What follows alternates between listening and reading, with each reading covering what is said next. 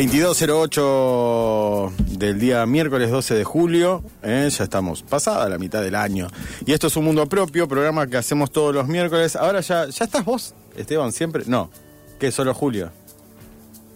Ah, porque rendía. Bueno, entonces vamos a decir que es un programa que hacemos el operador de turno, en este caso Esteban Fofano, y yo, que me llamo Federico Aicardi, y que se trata, en resumidas cuentas, de invitar gente con la que quiero hablar y hablar. Mm, Así que es eso.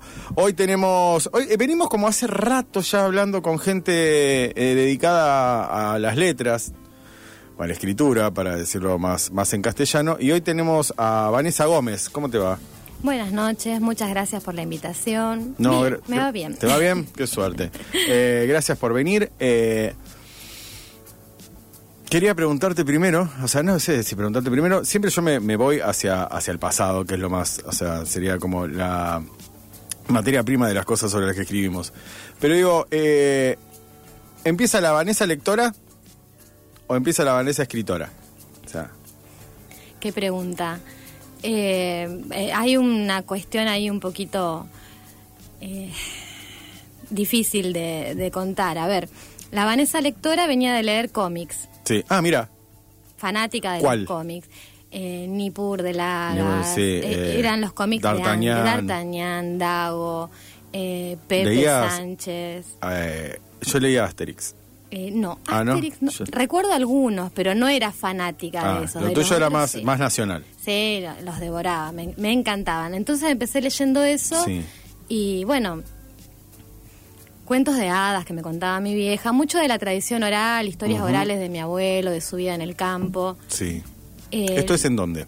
esto es, siendo muy niña, mm, yo no tengo casi recuerdo de esto, pero Sí. suponete menos de cuatro años, que mi mamá me contó que nació mi hermano y que dejó de poder leerme todas las noches Claro. porque era un diablo. Sorete.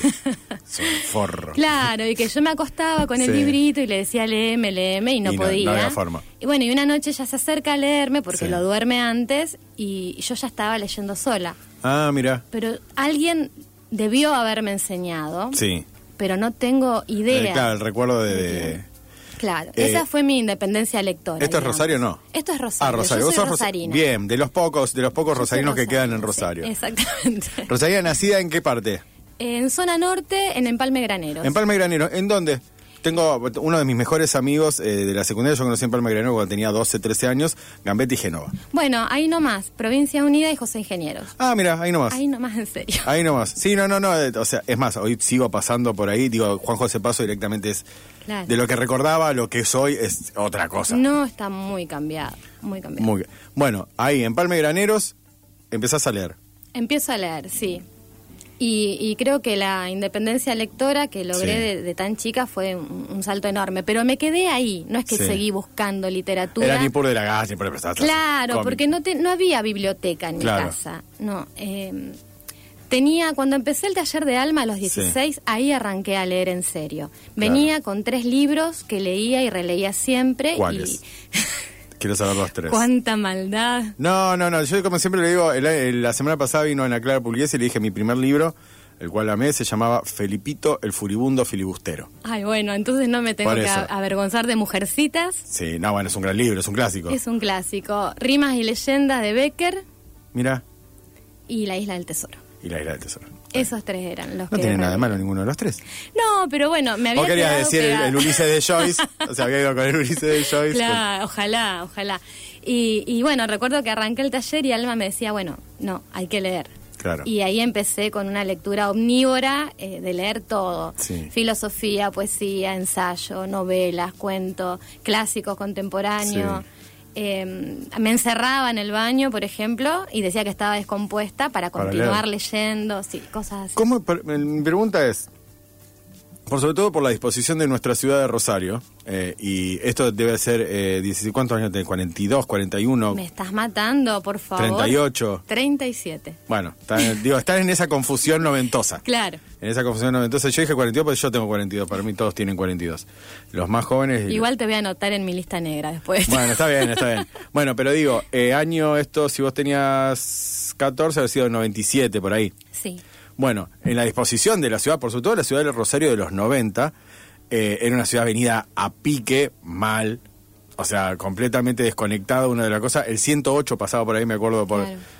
Pero ¿cómo llegás al taller de alma? Digo, o sea, porque esto, no, no, no siendo peyorativo, pero digo, vos venías estando en Empalme Graneros, que tengas ganas de ir a un taller del centro cuando estaba todo tan como Claro. incomunicado. Digo, ¿qué, ¿qué te nació de adentro de que digo, bueno, quiero hacer un taller de literatura? Yo en verdad no tenía idea de lo que era un taller literario ni nada por el Sí. estilo. Me, me pasó de me- mi tío, mi padrino, siempre compraba el diario todas las Sí. mañanas y yo lo leía de pe a pa. Y ahí me encontré con una gacetilla donde Alma anunciaba que habría un nuevo cupo para el taller. Sí. La llamé por teléfono, consulté por consultar nada más. Eh, yo en ese momento recuerdo que trabajaba en un taller de costura y Mm. cobraba, no sé si era, eh, imagínate lo que era la plata antes, un peso Sí, sí. cincuenta a la hora, te estoy diciendo. Sí, sí, lo, lo, lo comprendo. Y, y sacaba números a ver si podía hacer el taller o no. Y, Mm. y cuando llegué, después del primer encuentro, el segundo, Tengo que hacerlo. eh, no, Alma me becó. Ah, mira. Alma me becó y nunca tuve dificultad. eh, es más, yo iba y me quedaba toda la semana de Alma Sí. a comer, a dormir, era mi segunda casa. Por eso eh, tuvimos un, un vínculo así de amiga, madre, lindo. docente, hermoso, sí. Mira, ¿cuántos años estuviste con Y Alma? unos 10 años. Un unos montón. 10 años fácil, sí, sí. Estoy pensando, tengo un compañero de la secundaria que fue Sebastián Villar Rojas. Sí, eh, él iba los miércoles, yo empecé Claro. los viernes y después eh, pasé a los miércoles, me- Claro. me, trasladé. Bueno, él fue conmigo toda la secundaria. Le mandamos. Ah, sí, sí, sí, somos, somos. eh, él tiene 42. Digo, por las dudas no lo estoy matando, sino No, para que él- claro, él es, tiene es esa un edad. poco de la misma franja etaria Claro. como eh, Pablo, Claro. Martín, ¿no? Bueno, 10 años, digo, 10 años ahí y esto mismo, digo, bueno, empezaste a leer, digo, empezaste, digo, a leer eh, así masivamente, Sí. digo, ¿y qué es lo que Obsesivamente, te, te diría. Sí, que ahí es donde aparece en realidad, eh, de alguna forma, el es- la escritora. Digo, cuando Claro. empezás a leer, es muy difícil. eh, a mí me pasa, digo, que eh, con gente digo, que empieza a escribir, es muy difícil hacerles entender que si uno no lee, no puede escribir. O sea, no, Claro. no hay forma. Ningún músico te dice, no, vos sabés que a mí me gusta hacer música, pero no escucho música. No, no, no. Bueno, sin embargo, eh, he discutido con gente que, que sí, que dice que no puede leer, eh, por ejemplo, pero Mm. escribe. Eh, que es un sinsentido. Realmente Sí. no, no, no creo que sea posible. Eh, no, para nada. ¿Qué te Bueno, llama- esa- la pregunta iba, que después me- obviamente todo deriva en todo, era cuando empezás a leer así, ¿qué es lo que te, te enamoró de, de- de algunos libros que dijiste, y, viste, uno empieza a leer de todo, de todo, de todo, y decís, ah, mira, acá hay una joya que lo puedo, o sea, lo puedo, este, este me lo quedo, este, lo, este lo tengo que tener, viste, y vas armando tu primera biblioteca. y Ay, decís, sí, qué. Este lo tengo que tener. Bueno, no, todo. Yo leía todo y recuerdo que era un monstruo. Mi familia se enojaba, mis amigos, porque marcaba los libros, los subrayaba, les ponía papelitos y todo lo que te puedas imaginar. Eh, y, y trataba de apropiarme de, de todo lo que fuera que, que sentía que me enriquecía. Imagínate las lagunas que, que tenía yo con Sí. 16 años, lagunas enormes. Eh, y, y bueno, todo venía eh, a alimentar eso, Sí. en cierta forma. Sí. ¿Y te acordás de tu primer cuento que- del cual estuviste, te dijiste, este está bien? Bueno, hay, hay una cuestión eh, que cuento en la contratapa, de, en la solapa del, Sí. de mi primer libro publicado, el de poesía, Saudachi, que es que cuando yo fui al- a la primera clase con Alma, llegué a casa, tiré todo lo que tenía escrito en dos bolsas de consorcio, las saqué al patio y las prendí fuego. Que mi abuela lloraba, pobrecita, pensaba que me No, estoy haciendo bien, abuela. Claro, es un bien para mí y para la humanidad. Para la humanidad. Vos quedate tranquila, que, o sea, con el tiempo te vas a dar cuenta. Eh, no. Qué bárbaro. eh, Es- eso, es, eso tiene que ser directo. ¿Lo escribiste alguna vez a eso? Eh, no, todavía no. Todavía no. Eh, Hace falta más distancia. Hace falta más Digo, porque es, es, es maravilloso. Digo, Sí, eh, tomé esa decisión porque uno cuando es joven no viene con esta idea romántica de que voy a ser escritor y que la inspiración y, y, y empezás un taller y decís, no, qué equivocada Mm. Que estuve, por favor. Y, y bueno, Alma me abrió los ojos y, y no solo eso, sino que se termina el romanticismo. se termina el romanticismo, pero empieza uno nuevo, porque es un poco la tenacidad, eh, la, la- esa idea de, de escribir es eh, 99% transpiración y 1% inspiración. sí. Eh, yo recuerdo las palabras de Alma, de, vos también podés escribir. Y era como decir, Mm. bueno, carajo, a ver, me siento y, y veo que sale. Hay algo de eso, está bueno que vos lo digas, digo, de que muchas veces preguntan, digo, todo el mundo puede escribir, o sea, no, no, no todo el mundo va a ser, a ver, vamos a poner un nombre, no todo el mundo va a ser Alma Maritano. No, es, es imposible, porque no, no se puede. Sí, todo el mundo puede escribir, todo el mundo tiene la posibilidad, todo el mundo lo puede hacer, pero hay que entender. Pablo Ramos nos decía, digo, la, decía, la, la puerta de la literatura es bien ancha, dice. Ahora, es medio baja, así que tenés que agachar la cabeza, Claro. dice, y pasás. Digo, no podés llegar, dice, pensando, no, yo voy a hacer tal cosa. Tenés que trabajar un montón. O sea, y es eso, es, es la idea de que, bueno, el trabajo literario no es, o sea, es, es otra cosa que la idea de, había una vez un No, y además darte cuenta de que trabajás con borrador, es borrador tras borrador, y, y como decía Castillo, ¿no? Esta cosa de tratar de lograr el borrador más hermoso, porque Mm. si no, no terminamos nunca de corregir. No, no es lo, lo de corregir, es corregirse. Qué grande que hubiera sido conocer a Belardo. Que sí. Eh, te pregunto, bueno, llegas, quemás todo. Quemo O sea, todo y decido arrancar de cero. De cero. Borro toda esta cuestión eh, romántica. Todo vestigio de pasado, Sí, chau. sí, sí, ya está. Creo que fue un punto de quiebre importante. Eh, en ese momento eh, supe que escribir era otra cosa Hmm. y que tenía que dedicarle eh, la vida. Sí. Porque uno le dedica, le pone el cuerpo, Hmm. le dedicas lo que vivís, lo que soñás, todo va a ser escrito, todo puede ser escrito. Sí, sí, sí, completamente. Y uno aburre mucho. Siempre mi, mi, mi, mi dicho es: uno aburre mucho a la gente con la que vive, eh, contándole, vamos, bueno, sabes lo que acabo de descubrir. Y, y tampoco le importa tanto a la otra, el otro que está al lado de uno. Eh, por sobre todo cuando digo, vos has escrito novelas, cuando se mete uno, por sobre todo en la novela, que es como un universo donde uno está creando digo, y está metido. la- el- una novela que, que escribí ahora, eh, Leo Llora me dice, vas a convivir seis meses de mínima, me dice, con esto, dice. Eh, así que, hacete la idea, dice de que vamos, o sea, vas a estar hablando de esto, y es real, lo único que haces es hablar de eso. Claro. A gente que no le importa eso. Y pero te escuchan por Te lo escuchan menos, porque te quieren. claro. Te escuchan porque te quieren, no por otra cosa. No por otra cosa. Bueno, qué, qué bueno que te haya dicho eso, porque a mí nunca me dijeron, Ah, no. vas a estar tanto tiempo conviviendo con estos personajes. Sí. Eh, yo la primera novela que escribí en El Umbral, que salió con Lepe Corenere, Sí. eh, surgió de un borrador de un ejercicio de taller de escritura que había hecho en el taller de Alma. Y después de, de cuatro años lo encontré haciendo limpieza en papeles, Alma ya no estaba, Sí. y, y lo retomé y bueno, surgió la novela. Mm. Pero fue convivir y remarla, ¿no? Y, y empezar esta cosa de escucho voces, que todo el mundo lo dice. Sí. Eh, yo soñaba las escenas, a los personajes en movimiento y, y realmente escuchaba las voces. Hmm. Sí, hay algo muy... eh, a mí me encanta decirlo metafísico de, de la creación, que muchas veces, a ver, eh, uno escribe y algunas veces es escrito. O sea, Claro. digo, uno está escribiendo, está escribiendo algo y vos decís, bueno, yo quiero que termine de esta forma. Pero los personajes de esa novela no quieren que termine de esa forma y no va a terminar de esa forma cuando vos pre- pre- prevés de antemano. Stephen King dice siempre, no pienses el final de una novela porque si no vas a forzar todo a que vaya hacia allá. Y hay veces que los personajes no quieren ir hacia allá, sino que quieren ir hacia el Claro. otro lado. A mí no me pasa eso igual. No, qué suerte. No, yo tengo por lo general una escena, una sensación, un personaje, una voz y me largo a escribir sin tener mucha idea de para dónde voy. Me gusta la sorpresa, me gusta Sí. sentarme en la pantalla de blanco y no tener ni idea de a dónde ir. Sí. Después más o menos se va armando, empieza a tomar forma, cuerpo, vida. Sí. Eh, y, y me pasa de encariñarme a lo mejor con personajes que, que sé que en algún momento... Van a tener que morir. Van a tener que morir. Eh, hoy está Mariana Enríquez, ahora, ahora debe estar Mariana Enríquez, decía que ella a propósito tenía ciertas cosas, decía, construir un personaje para que vos te encariñes para después matarlo. Claro, bueno, no, eh, cuesta. Yo estoy con un, un malvado ahora, con un personaje femicida que era apenas... aparecía en una escena y terminó siendo protagonista sin Sí. que me lo propusiera. Es una novela que estoy escribiendo en clínica con Mariano Quirós. Y Mariano en la última devolución me dice, Van, no tengas miedo de matarlo. Claro. Por favor. Era como, Matalo, date matalo. cuenta. Sí, sí, sí, y yo sí. le decía a mi compañero, le decía, bueno, no, pero a lo mejor puede ir preso o esto. Lo, no, No, que- no, no, no. Sí, pasaba, eh, digo, esto está buenísimo, digo, de- del quehacer, digo, eh, a mí me pasaba con Leo que me dice, vos sabés que lo vas a tener que matar. Ay, por favor. Le digo, sí, ya sé, le digo, pero no quiero pensarlo ahora. Digo, porque me estoy poniendo muy triste. Digo, dice, pero lo vas a tener que matar. Y van a tener que morir dos o tres más. Dice. Ay, qué- Digo, sí, está bien, bueno, pero charlémoslo en ese momento. Volvamos hacia, retrocedemos.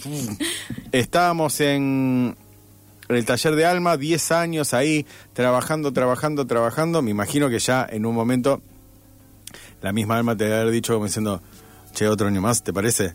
Vos sabés que no, No. ya la última vez estaba estudiando filosofía porque mis viejos me decían, buscate algo de lo que trabajar, que de escritora te vas Eh, a ah, morir de hambre. filosofía. Elegí filosofía. No, Sí, gran, sí, sí. gran, gran, gran. No, yo tengo una puntería Sí. terrible. Bueno, elegí filosofía, exactamente. Y la iba a visitar o me hacía Sí. la rata, faltaba la facultad y, y me iba para el taller a seguir escuchándola porque Sí. era realmente placentero estar ahí. Era eh, mi lugar en el mundo, Mm. ese era. Y, y seguía yendo y bueno, siempre con, con mucho afecto y, y- y- y desde el amor y, lo maternal con alma. Me habías preguntado antes por mi primer cuento que Sí. yo sentí Que era tuyo. Que era, digo, esto. Nada, digo, esto me gusta. Bien, te voy a confesar que el primer cuento que escribí fue un plagio y mi madre lo leyó, fue la primera lectora y me dijo, esto lo copiaste y, y quedó ahí en el olvido, ¿no?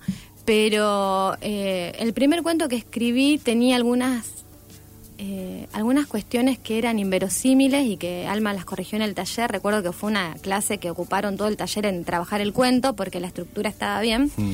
Pero había algunas falencias. Un tipo que quería comprarse unos zapatos, ni me acuerdo de qué iba el cuento. Se perdió, porque viste que antes Sí. se perdía, se moría la compu, perdías todo. Eh, pero recuerdo eso, recuerdo haber dicho esto es un cuento. Haber sentido, estoy frente a un... Tiene un montón de errores, puede mejorar un montón. Sí, pero entendés que es un cuento. Pero es la estructura del cuento, la forma, si se quiere. Mira que, mira, mira, mira qué bueno, digo, eso, de, de- nada, de poder eso, de decir esto está mal. Igualmente el, el- el primer paso siempre para cualquier persona que escribe es saber que lo primero es horrible. Sí, O sea, eh, sí. se da muy raras veces que la primera vez vos decís, mira, esto salió. O sea, es muy raro. No, yo no soy bastante inconformista, eh, no, no me pasa eso. No sos de escribir en, en la cabeza, el otro día hablamos con, bueno, cuando vino Alejandra Camilla decía ella escribe en la cabeza tú, y cuando Sí. va al papel es como que ya tiene todo más o menos masticado. Sí, sí, sí, porque te ahorra un montón de tiempo. Además Claro. que imagínate que tengo un pibe adolescente, tengo Ah. una nena de un año y un año y medio casi, es imposible. No, no el, se el puede. tiempo que, claro, el tiempo que me puedo sentar es poco. Eso te iba a preguntar. Ahora, antes de, de ir al- a la primera canción, eh, acá hacen- dice, a- acá alguien pregunta, agarré el programa empezado, ¿quién es la escritora entrevistada? Es Vanessa Gómez. Listo, respondida la pregunta. Eh, ¿Cómo es tu, tu, tu tiempo de, de escritura? Digo, por eso mismo decís, tenés dos hijos, uno adolescente, adolescente. y otro muy, muy pequeña, muy pequeña. Sí, Digo, eh, lactante todavía. Lactante. eh, porque has escrito mucho y escribís mucho. O sea, Sí. digo, ¿cómo es? O sea, tiempo libre que tengas, que, o sea, que vos eh, te sentás, tenés esa teoría de que uno, la inspiración a uno lo agarra trabajando, no que decís, bueno, ahora voy a...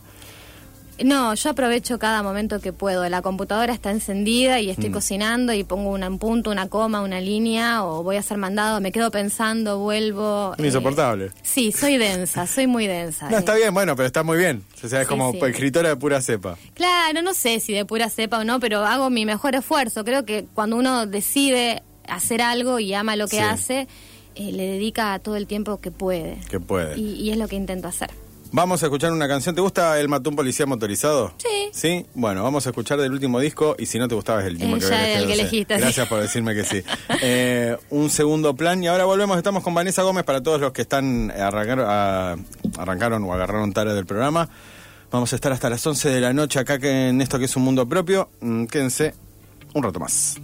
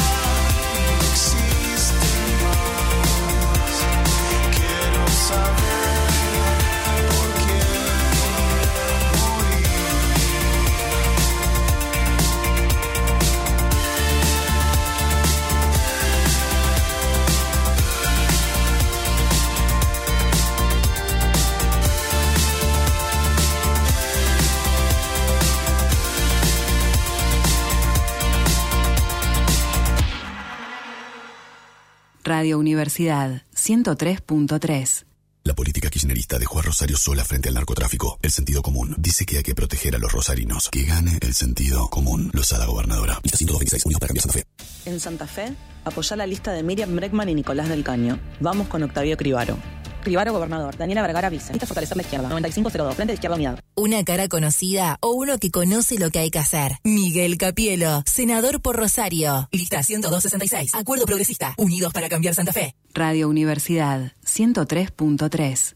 Espacio gratuito por la Dirección Nacional Electoral. En las PASO necesitamos tu voto. Marcelo Raval, presidente. Patricia Aurones, vicepresidenta. Lista 92. Política obrera. Espacio cedido por la Dirección Nacional Electoral. Si no es todo, es nada. Patricia Bullrich, Luis Petri, precandidatos a presidente y vicepresidente de la Nación. La Fuerza del Cambio, Juntos por el Cambio, lista 132B. Espacio cedido por la Dirección Nacional Electoral. Argentina es un pueblo que siempre hizo posible lo imposible. Que puedas trabajar, descansar y ser feliz, vos y los demás, no es fantasía. Es planificación y sentido común. Un buen gobierno debe garantizar salario, vivienda, salud y educación, nacionalizar los recursos y salir del fondo. Es volver a ser patria y dejar de ser colonia. Apostemos a un gobierno del pueblo. Seamos fieles a nuestra historia. Juan Grabois, Paula Valmedina, precandidatos a presidente y vicepresidenta de la Nación, lista 134B, Justa y Soberana Unión por la Patria. Espacio cedido por la Dirección Nacional Electoral. Soy Gabriela Sosa y trabajaré en el Congreso por una vida libre de violencias y por recuperar soberanía. Jesús Presidente, Gabriela Sosa, precandidata a diputada nacional de Santa Fe. Lista 40A, Azul y Rojo, Libres del Sur. Espacio cedido por la Dirección Nacional Electoral. Unión para defender lo que es nuestro, para proteger a las familias argentinas, para cuidar el trabajo, garantizar las jubilaciones y la salud pública. Unión para una sociedad más justa y segura. Unión para representar el orgullo por nuestra patria. La patria es la escuela, el club, tu barrio, nuestra historia, la familia, los encuentros. La patria sos vos y vamos a defenderla. Unión por la patria. Germán Martínez, Florencia Cariñano, Diego Giuliano, precandidatos a diputados nacionales por la provincia de Santa Fe, lista 507A, Celeste y Blanca. Radio Universidad 103.3. Seguinos en Instagram, arroba un mundo propio taller.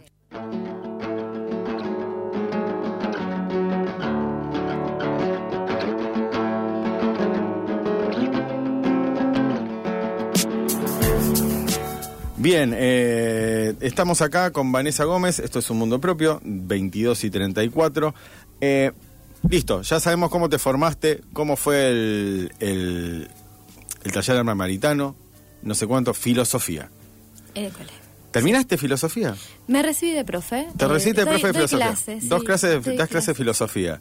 Eh, eso me imagino que te debe haber abierto también, o sea, eh, hacia la literatura, digo, todo un mundo, digo, como para pensar, digo, las cosas de otra me, forma. me generó una crisis. Eh, En un primer momento pensé estudiar filosofía porque lo veía como una herramienta que podía enriquecer a la literatura, ¿no? Sí. Siempre todo al servicio de la literatura. Todo el servicio de la literatura. Exactamente, pero cuando empecé filosofía me enamoré de la filosofía Sí. y, y digo, bueno, no, no es honesto lo que estoy haciendo. Sí.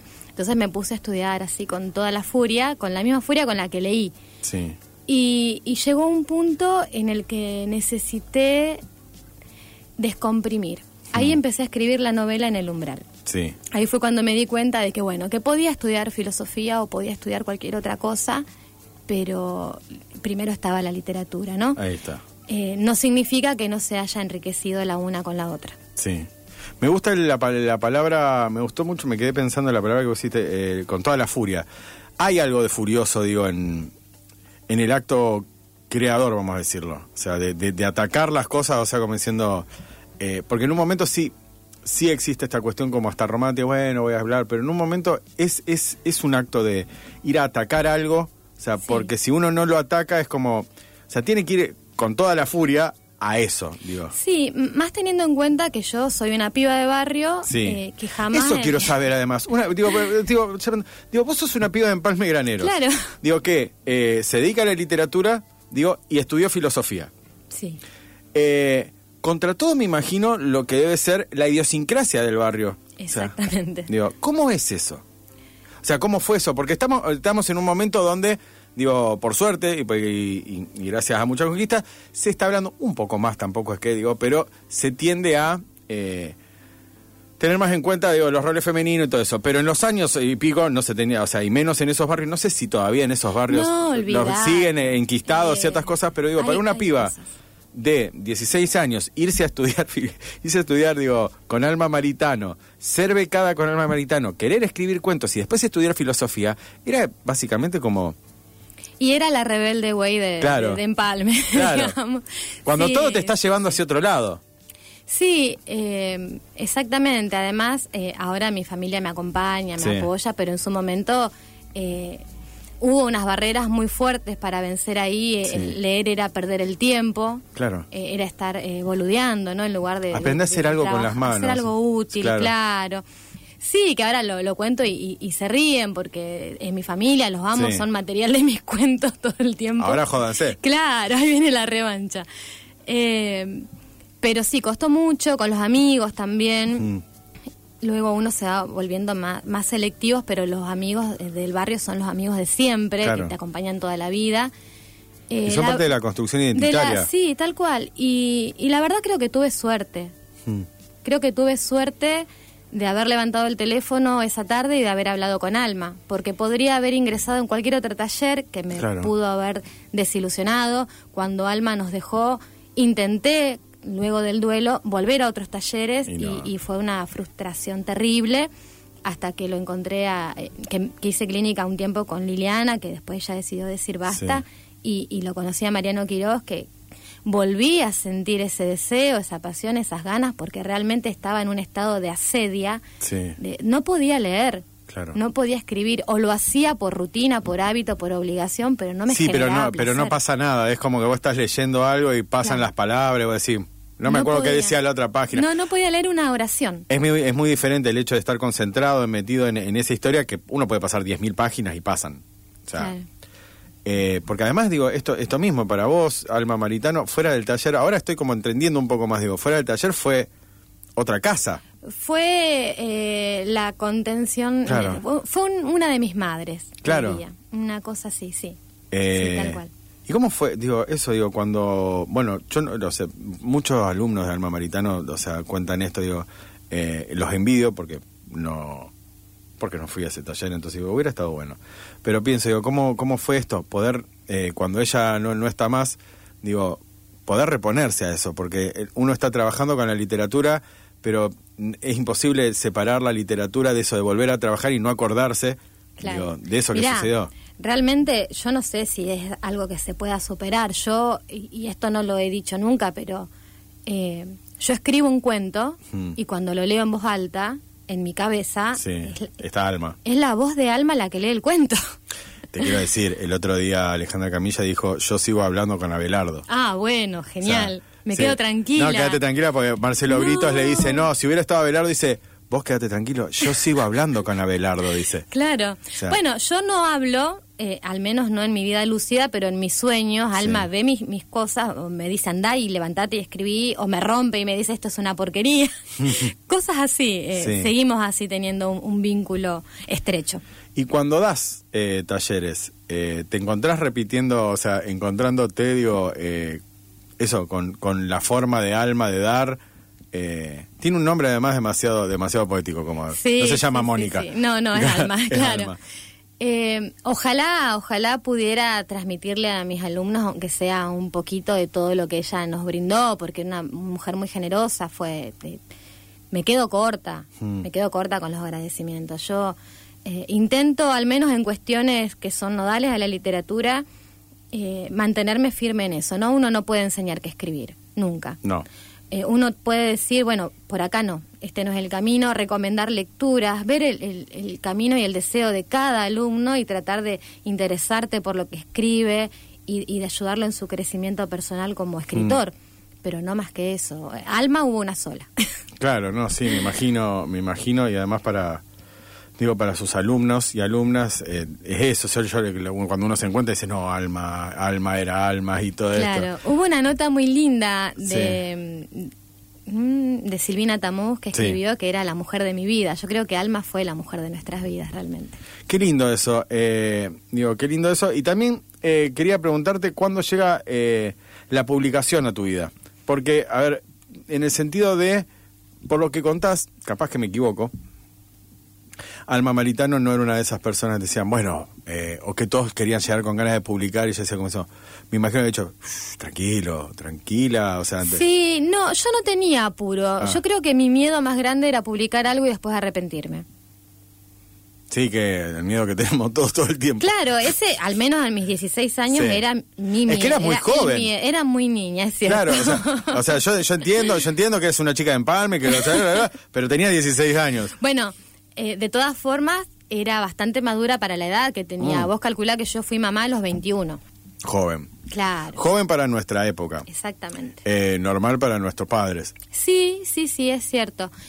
Eh, me- 21 años, ese es el adolescente. es- Saco tiene 16. 15, va a cumplir 16 Claro, sí. está grande ya. Está grande. Eh, Varón. Bruno, varón, Bruno. sí, sí, sí. Ahora tengo a Emma, una pequeña. Además, sí. Eh, me pasó de mandar a concurso, de cuando Sí. ves un texto terminado y que tu profe te dice, bueno, esto está para concurso, Sí. empezar a probar, a ver qué Sí. pasaba. Eh, empecé a ganar algunas menciones, eh, acá, después, bueno, afuera. Y me animé, mm, me acuerdo que en ese momento tenía un vínculo bastante tóxico, eh, que fue por una apuesta. Sí. me había dicho eh, que dejara la literatura y toda esa cosa de que perdés tiempo, no generas plata, ¿no? Bueno, Como pues, si hubiera algo que generara plata. en este país Sí, y con la inflación. sí. bueno, cuestión que me animo, eh, armo, intento de Sí. manera in- intuitiva armar un libro de poesía y, y mandé al Adolfo Bioy Casares y, y Sí. Contra todo pronóstico sacó primer premio con un jurado de recontralujo porque estaba... El Adolfo Bioy. Casares eh, Sí. es, un, es un premio que tiene un jurado hermoso siempre y los premios no están tan buenos. No, los, los libros no están al nivel del jurado. claro, el jurado casi siempre es buenísimo. La, la edición es bastante flojita. Antes Me daban digo, me- dinero. Me, gustó, me gustó nada más, ya con el primer verso me gusta porque hay una gorda sentada en el patio de su casa. Me encanta, me encanta eso, digo, por sobre todo porque esto es poesía, digo, es un primer libro de poesía esto. Un libro de poesía y no dice que vas a remar al río con tus amigos. Ay, muchas gracias. No, te lo, No, te lo no, no. agradezco, yo te Eso lo es agradezco. post 16, después que prendí fuego todo, Claro. ya, ya está, no, no había ni vestigios de eso. Es más, hay una curiosidad que Sí. era que cada vez que iba a una entrega de premios, Sí. esperaban encontrarse con un hombre.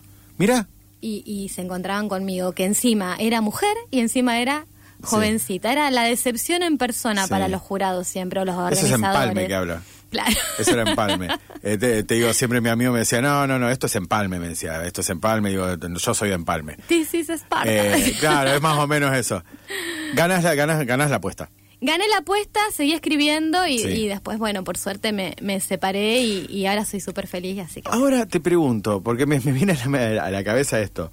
Eh, primero vas con, o sea, con alma por unas casualidades del destino y una gacetilla. Exactamente. O sea, eh, caes, a- caes ahí en el coso de alma, justo con alma maritano, que te adopta, digo, de Sí, alguna sí, forma, es- y te beca. palabra. Y te beca. Después, a su vez, eh, tenés un, o sea, un- una expareja o, una, o, sea, o alguien que, que compartía la vida con vos y te dice, no, esto no sirve para nada, te presentás y ganás Sí. El coso, que de alguna forma era, bueno, esto sigue co- confirmando. ¿No hay algo de metafísico en todo esto? Digo, no, eh, digo, no hay una historia, digo, de... No, fuera, porque no es una historia, digo, supera la historia de superación. O sea, digo, supera la historia de superación, porque hay algo también que tiene que ver con eso, con el azar, digo, de ir al taller de almas, podría haber sido cualquiera, podría haber sacado una gacetilla. Eso no es una historia de superación, eso es que llamaste justo a la persona que tenías que llamar. Claro. O sea, justo esa persona, digo, habrá visto algo en vos, digo, no, yo te beco. Después sí hay partes de superación, pero no hay algo de, digo, de lo inentendible que también existe cuando uno escribe, de lo que uno no entiende, pero que sucede. Y yo calculo que sí, en ese sentido yo soy muy mística. Soy terrible. Yo leo las cartas del tarot para que Sí. te des una idea. No, no, te banco. y te nunca banco. fallo. Y no falló nunca. Te banco en esa, te banco en esa. 3, 4, 1. Ahora pasamos el número en un rato. Claro.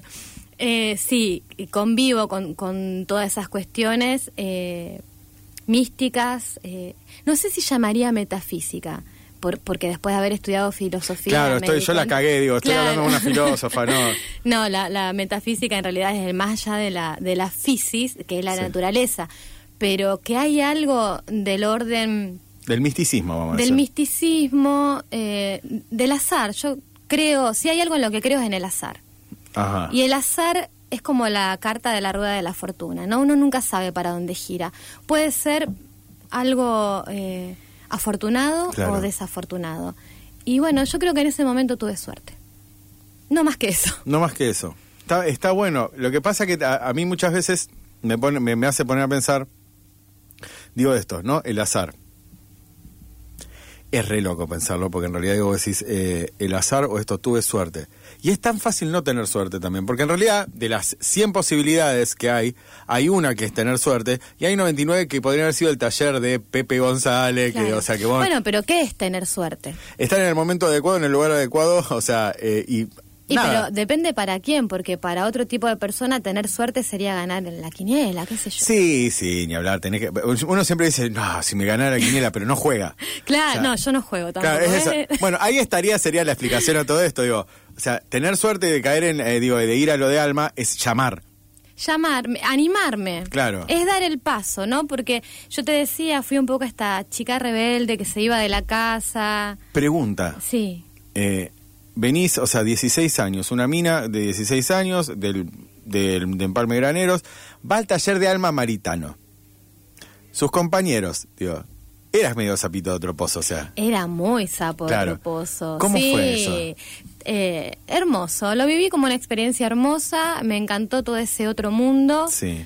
Eh, sos la flor que florece en el pantano, me había dicho Sebastián Villarroja, un Sebastián amigo. Villarroja, le, le vamos, le vamos a, poeta. le vamos a No, mandar un No, abrazo. muy amigo, muy amigo. Eh, hice un grupo de amigos hermosos que, que me bancó, que me acompañó, que me leyeron, que eso era un montón. Sí. Y, y me ayudaron a crecer como escritora. Eh, Mm. Yo los adoro a todos y, y todo lo que fue el grupo de Alma para mí significó eh, lo que soy ahora. No sé qué soy ahora. Soy Bueno. una persona que escribe, Sí. que, que es madre Sí. y, y soy feliz. Y ya es Eso- un montón. Eso ya es un montón, eso ya es un montón. Tengo muchos momentos de felicidad. Jugando en contra de que uno para escribir tiene que ser infeliz. Claro, porque hay todo también un misticismo y una cuestión de... No es que no sea infeliz, porque guarda, el material ese del que están hechos los cuentos, no es un material feliz tampoco. No. Hay mucho barro, hay mucho volver atrás, ahondar en el dolor. Uno no hace literatura con buenas intenciones. No, Uno nunca. Quiere conmover al lector, afectar al otro. Y bueno, eh, al revivir esas cuestiones, a- al darle una forma literaria, si se Mm. quiere, eh, y al leerlo, hay una cuota de infelicidad también, Sí. pero no deja de ser un, placer Sí. estético. Sí, algunas veces, antes de, de- de- de- de- de separar y ir a la última pregunta que tenemos, eh, tampoco hacer una caricatura del dolor. O sea, no, no, como no, diciendo, por fa- no, "Ah, no romanticemos el dolor. Claro, no, yo que la pasé tan mal y yo que, que, que me duele tanto. Entonces No, un cuento yo, del dolor. yo me divertí, yo me divertí, me reí, me dolor- liberé. Sí, y el dolor muchas veces está en el que lee. O sea, que uno no sabe ni siquiera, a lo mejor lo puede dirigir y le duele otra cosa que uno ni siquiera sabe. Cla- igual a mí me gusta la combinación, la- lo, lo mixto. Me gusta la risa y el llanto en, en un mismo cuento. La montaña rusa de emociones. Está muy bien. Vamos a separar ahora, le decimos a Esteban, eh, separamos y vamos a la última preguntita. Son dos segundos, que así que no te saques los auriculares. Ah, bueno, bueno. Eh, y volvemos ahora, nos quedan diez minutitos nomás. La realidad descansa, no la despiertes. Un mundo propio, por Radio UNR.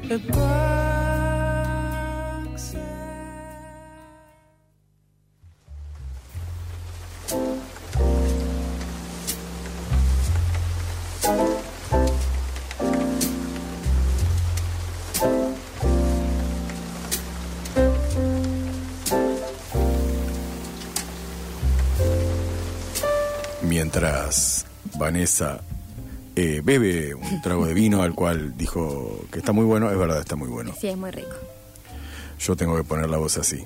Este, siempre digo que tengo un programa a la noche para hablar de esta forma. Y además porque puedo. Eh, pero tuve que encontrar una excusa para hablar de esta forma. Y es la siguiente, es una pregunta, simple pregunta. Y es, ¿qué te hace feliz aún de esta vida? No, perdón, me equivoqué. La pregunta es, ¿qué te enamora aún de la vida? Ah, No es lo mismo. pequeña diferencia, claro. Claro. Bueno, Dame unos segundos, a sí, ver. sí, sí, tenemos hasta las 11. Tenés nueve minutos para pensarlo. Eh, la verdad es que hay, hay una escritora a la que admiro mucho que se llama Colette, una Sí. francesa, eh, que dice, el mundo es nuevo para mí cada nuevo día. Mira, y, y no voy a dejar de abrirme para él. A mí me enamora el mundo, todo lo que me rodea, todo lo que... Me sorprendo como un niño frente a cada cosa, todo me, me sorprende, todo Va- lo que vivo. va en contra de una frase que a mí me encanta que, ay, de no me acuerdo, vos sabés que creo que debe ser la- el Alzheimer que me está persiguiendo, pero es la frase es de una escritora que dice, miramos el mundo una sola vez en la infancia y el resto es memoria. Ay, qué hermoso, sí, sí, lo conozco. Eh, pero va medio en contra de esto que es... Bueno, pero una cosa es el Luis presente. Gracias, gracias. Internet, gracias Internet. Gracias Internet. Una cosa es el presente Sí. y lo que te enamora ahora. Sí, Y otra cosa es aquello que viste sí, que según Pavese es una, en realidad es un mito porque ya está cristalizado sí. En tu recuerdo y el recuerdo es ficción, es Sí, invención. Sí, el recuerdo muchas veces cuando uno, uno recuerda algo es la narración que uno hace de lo que quiere recordar. Bueno, yo no creo que pueda narrar el ahora, por ejemplo. No es imposible. Por eso, no se puede aprender. Hay un, una anécdota en el año 2020, eh, la revista REA hacía como unos pequeños, eh, le pedía a gente que escriba sobre la pandemia. Ah, sí. Abril, mayo. Me creo que en abril me llaman y me dicen, che, ¿querés escribir? No sé qué es la pandemia. O sea, la estoy viendo, no tengo ni idea todavía a dónde va a llegar esto, de qué se trata esto. No puedo escribir nada porque no sé qué es. Digo esto, narrar el ahora Sí. es imposible. Y muchos lo hicieron, igual a mí me pasaba lo mismo, no no podía, me, me cuesta mucho caer en el presente, yo necesito escribir como esa gente que, que narra su día a día, Sí. Para- sí, es... claro, para poder corroborar qué ocurrió. Claro. Sí, hoy me levanté, hoy hice tal Sí, cosa. sí, sí, sí, sí. Sí, pasa que muchas veces, digo, mm, pienso, hay tantas cosas que, que- que ocurren en el pasado, digo que uno también, o sea, creo que la distancia es la que te permite ficcionalizar de alguna forma algo que te ha ocurrido. Yo Y elegir, sí, elegir. la memoria es selectiva también. Sí, ¿no? ¿no? vas a elegir toda tu vida. Sí creo que, por ejemplo, una novela está construida, eh, o a mí me pasa de algunos fragmentos de reales, algunos fragmentos que te contaron y mucho inventado.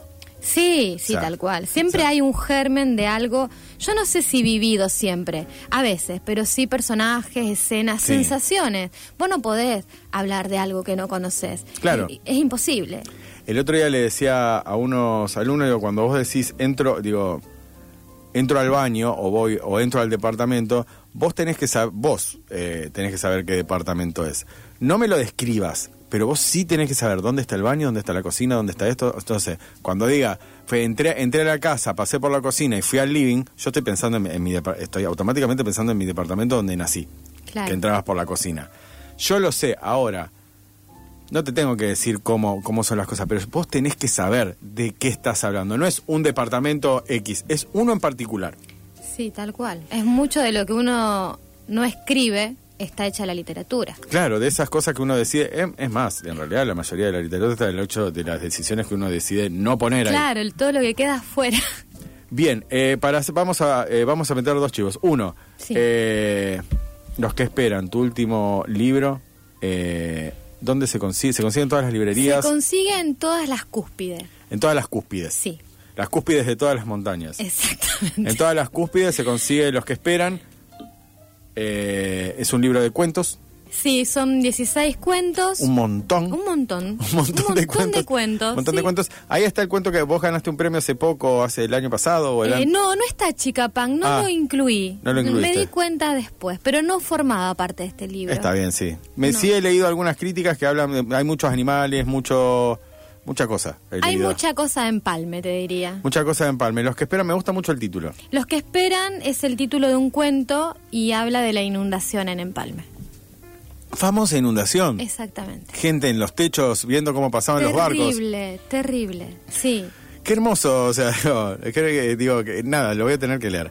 Eh, pero igualmente, eh, y otro chivo, perdón, ahora va a pasar un chivo mío. Mañana, Dale. Mañana a las 20 horas, eh, hay un el quinto encuentro de narradores. Vamos a cruzar a Elisa Lane y a Inés Garland. Es gratis, a las 20 horas en la, el gran salón de la plataforma de la Bardén, así que están todos y todas invitados. Tenemos todavía un par de minutos Bien. ya pas- pasado haciendo lo- lo- el- las, las ofertas de, de rigor y que teníamos que hacer. Genial las dos, no me las voy a perder. Eh, otro chivo es que hacen Sí. un club de lectura Sí, con este libro. Eh, participa Mariano Quirós, Sí. Cecilia Bona y, y yo. Y es vos. ahora en agosto, si no recuerdo mal, el 24. Es online, es... Es virtual, por es virtual. Zoom. Sí, que le pueden mandar un mensaje para inscribirse. Si ya tienen el libro es gratis y si Buenísimo. no, creo que es seis mil pesos, algo así. Sí, no, no, no, no es, no es un valor, no, no es un valor prohibitivo.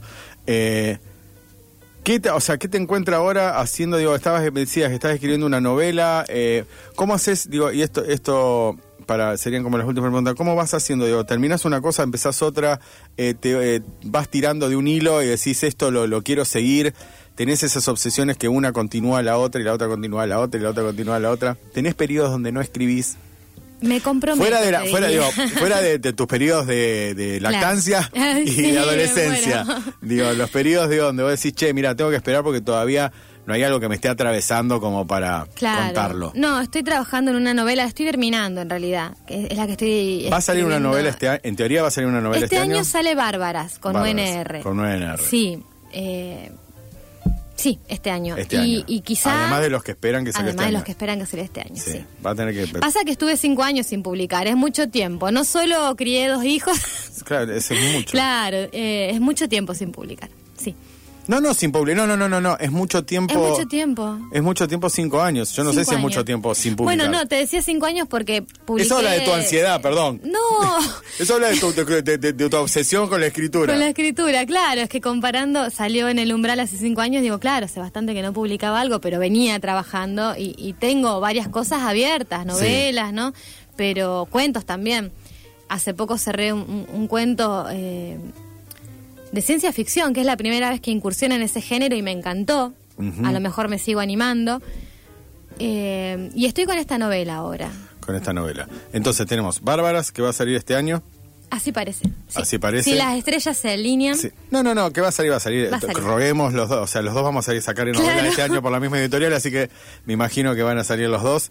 Eh, a su vez una novela trabajando, o sea, hay todavía hay un montón. Hay un montón en progreso. Hay un montón de progreso. Bueno, hablando de un montón de progreso, son las 22.59, entonces está terminando el programa. Quiero decir que siempre sucede que se queda corto el programa. Se pasó volando. ¿Viste? Eh, yo creo que no tengo que dejar de escribir y dedicarme a esto. O sea, eh, es hermoso hablar de literatura. es- sí, es muy lindo, es muy lindo. Eh, te agradezco un montón que hayas venido. Me sentí muy cómoda. Muchas gracias por la invitación. ¿Cómo se llama tu pareja? Juan. Le agradecemos a Juan también que haya venido, se hayan cagado de frío en la moto. Ahora tienen que volver a zona norte. que volver a zona norte. Tienen que volver a zona norte, eh, así que cáguense de frío a la vuelta. No, realmente Disfrutamos del invierno igual. Somos Ah. Team Invierno. yo también. Te agradezco un montón, en serio que hayas venido. Eh, seguí sacando libros, que está buenísimo. Ojalá, Evidentemente no podés hacer otra cosa. Bueno, muchas Evidente- gracias. Eh, y bueno, y los invitamos a todos al club de lectura. Eso eh, En agosto. En agosto se pueden fijar por redes. O sea, sí, en Biotima Ediciones, ahí Sí. pueden dejar un mensaje o me escriben, no hay ningún problema. Listo. Eh, los invitamos a que vayan a las cúspides a, A comprar, comprar. los que esperan y también que estén atentos a todo lo que salga. Bueno, muchas gracias.